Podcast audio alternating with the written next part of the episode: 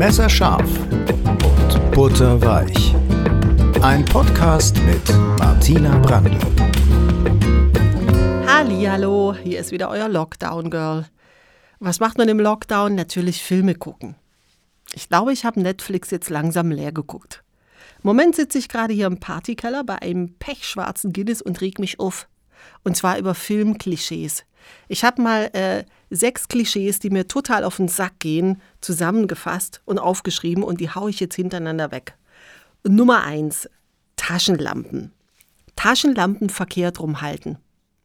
In amerikanischen Filmen halten diese Typen, die in irgendwelche dunklen Höhlen rein müssen, die Taschenlampen immer so, als ob die damit jemand erstechen möchten.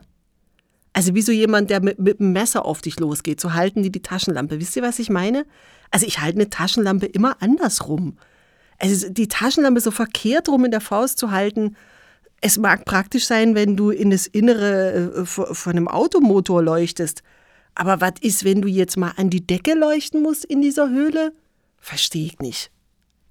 Nummer zwei, dieses furchtbar unverständliche und bedeutungsschwangere Gerauen in den Filmen immer.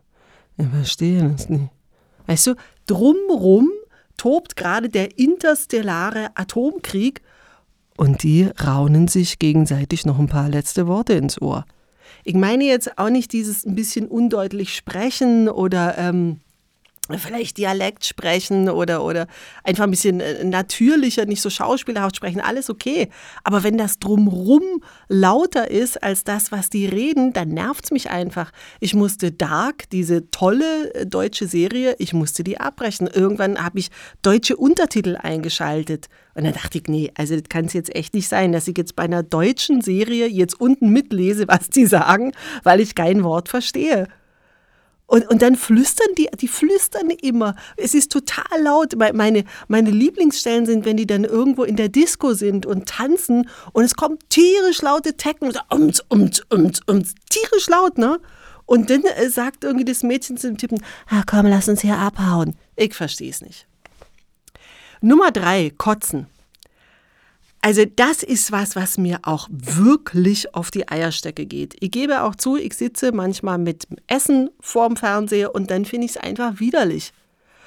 Und in amerikanischen Filmen ist es wirklich oft so, dass wenn es jemand sehr, sehr schlecht geht, also sagen wir mal, äh, derjenige ist sehr traurig, äh, äh, hat sich sehr erschreckt oder ist äh, sehr wütend, dann kotzt der. Hä? Also ich kenne drei Möglichkeiten für mich selber jetzt, äh, die mich zum Kotzen bringen. Das eine ist, wenn ich Magen-Darm-Grippe habe. Das andere ist, wenn ich drei Liter Wodka auf Ex trinke. Und das dritte sind Kotzszenen in Filmen. Verstehe ich nicht. Oh, meine Mutter ist gestorben. Ich kotze. Oh, äh, mein Bus ist zu spät gekommen. Ich kotze. Na gut, ich höre auf. Äh, Nummer vier. Zähne putzen und dabei reden. Also das finde ich auch ehrlich gesagt irgendwie ein bisschen eklig. Da steht die Frau, meistens ist es eine Frau, im Badezimmer und putzt sich gerade die Zähne und dann kommt ihr Typ rein und dann haben sie erstens ein, ein lustiges Geplänkel, wo sie sich dann die Zahnbürste so, so in eine Seite der Backe steckt und dabei einfach weiterspricht, als wäre nichts gewesen. Also ich weiß nicht, bei mir passiert das auch manchmal, dass beim Zähneputzen mein Mann reinkommt und dann sagt, so, und dann sagt er, äh, spuck mal erstmal aus und dann sprechen wir. Im Film ist es sogar oft so, dass die sich dann küssen. Also, Freunde, ich ist nicht, also ich kann mir kaum was ekligeres, unerotischeres vorstellen, als jemand zu küssen, der Schaum vorm Mund hat also wenn ich mir vorstelle, dass mir jemand seine mit Spucke und Pfefferminzzahnpasta verschmierte Zunge irgendwie in den Hals schiebt, nee, nee, nee, nee, nennt mich Brüder, aber ich hätte gerne, dass vorher gespült und ausgespuckt wird, bevor man wieder küsst, ja? Und da bin ich auch gleich beim schlimmen Filmklischees Nummer 5, Fixszenen. Fixszenen sind ähnlich wie Kotzszenen, habe ich festgestellt. Das ist auch oft so, dass man das Gefühl hat, der Drehbuchautor hat sich gedacht, hm, jetzt brauche ich irgendwie noch eine Fixszene in dem Film. Wie komme ich jetzt dazu, dass die Vögeln hm, gerade war die Beerdigung von der Mutter. Sie ist traurig, sie ist traurig, er tröstet sie, er küsst ihr die Tränen weg, er nimmt sie in den Arm. Ja klar, und dann schiebt er ihr die Hand unter den Pulli, sie wird total heiß und sie vögeln wie die Waldesel. Ja, so läuft es doch immer, oder? Manchmal ist es auch, weil sie irgendwie sauer sind, dann vögeln sie. Und, und dann vögeln sie auch so, dass, ähm, ich muss Ihnen sagen, äh, ohne jetzt irgendwie zu obszön zu klingen, aber es, es ist dann auch oft so, dass äh, die Leidenschaft über den beiden zusammenbricht und dann wird halt äh, gevögelt so, weiß ich nicht, also pff, man hat den Eindruck, die Frau muss nur möglichst hart und tief gestoßen werden und dann kommt sie sofort zum Orgasmus. Und ich sitze da immer und denke, echt jetzt? Wirklich jetzt? Also, liebe Kinder, wenn ihr mir zuhört, ich glaube, mir hören keine jungen Menschen zu, aber wenn ja, bitte glaubt es nicht, es ist nicht so. Also Frauen kommen nicht schneller und toller zum Orgasmus, wenn man möglichst heftig und doll weit reinvögelt, sage ich jetzt mal. Anders kann ich es nicht ausdrücken. Und ich selber habe auch noch nie erlebt, dass ich auf einer Beerdigung und traurig war und mich jemand in den Arm genommen hat und ich dann dachte, hm, ich bin gerade sehr, sehr traurig, aber irgendwie auch so ein bisschen geil. Irgendwie bin ich gerade auch so ein bisschen geil. Ich weiß was, ich weiß was, ich glaube, ich vögel mir jetzt einfach die Trauer weg. Komm, komm, fick mir den Tod meiner Mutter aus dem Körper. Ja, sorry, das war jetzt ein bisschen heftig, gebe ich zu, aber so empfinde ich es. Und ich komme jetzt auch zum letzten Punkt, Essen wegwerfen. Das finde ich ehrlich gesagt fast noch schlimmer als diese albernen, komischen äh, Slapstick-Fix-Szenen. Wenn die Frau Essen gemacht hat, also sagen wir mal, es ist Thanksgiving und sie hat einen riesigen Truthahn eingekauft, sie hat den gefüllt mit auserlesenen Spezereien, sie hat stundenlang in der Küche gestanden, sie hat diesen Truthahn gestreichelt, gepäppelt, begossen, bestrichen, fünf Stunden im Ofen gehabt und dann kommt der Mann nicht rechtzeitig zum Essen oder muss absagen, weil er gerade anderswo eine Dürrekatastrophe bekämpfen muss, keine Ahnung, dann macht die den Tretmülleimer auf und kippt den Truthahn in den Müll. Es ist übrigens immer ein Treteimer. Es ist nie, dass die rausgeht und den irgendwie in den Müll. Nee, es ist immer so ein Treteimer. Und Leute, ich glaube das nicht.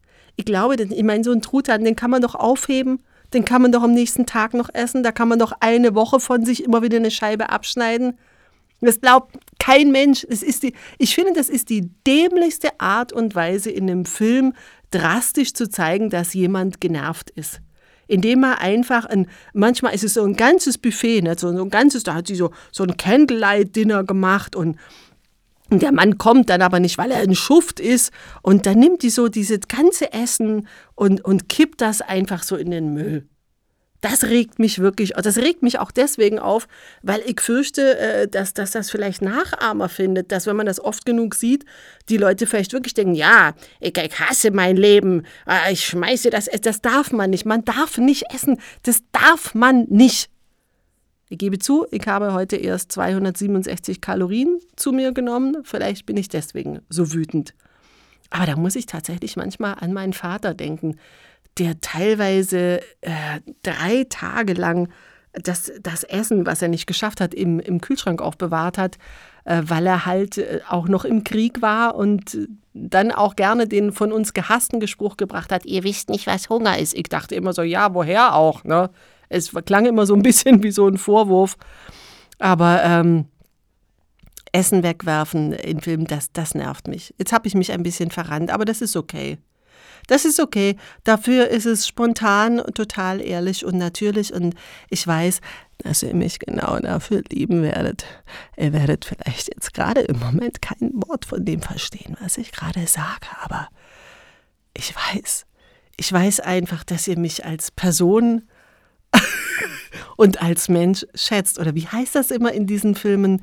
Because you're special. Denn ich, ich bin eben speziell, Freunde. Ich bin speziell. Ich trinke auf euch. Prost. Ich hoffe, ihr seid gesund, wo auch immer ihr seid. Ich hoffe, ähm, ihr haltet durch. Wir, wir werden nicht wahnsinnig. Wir schaffen das. Ja, okay, ich habe Frau Merkel zitiert, ist aber auch nicht so schlimm, finde ich.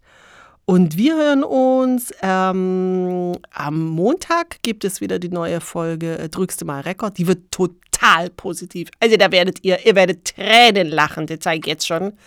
Und äh, Sonntag gibt es die Drückst du mal Rekord-Folge dann auch schon auf Patreon. Und wir hier bei Messerscharfen Butterweich, wir hören uns nächste Woche und dann wird wieder geschwärmt. Ich weiß noch nicht worüber. Mal gucken. Wenn ihr mögt, könnt ihr mir auch ähm, Anregungen schicken über Patreon oder auch über Instagram. Macht es gut, bleibt sauber. Euer Lockdown Girl.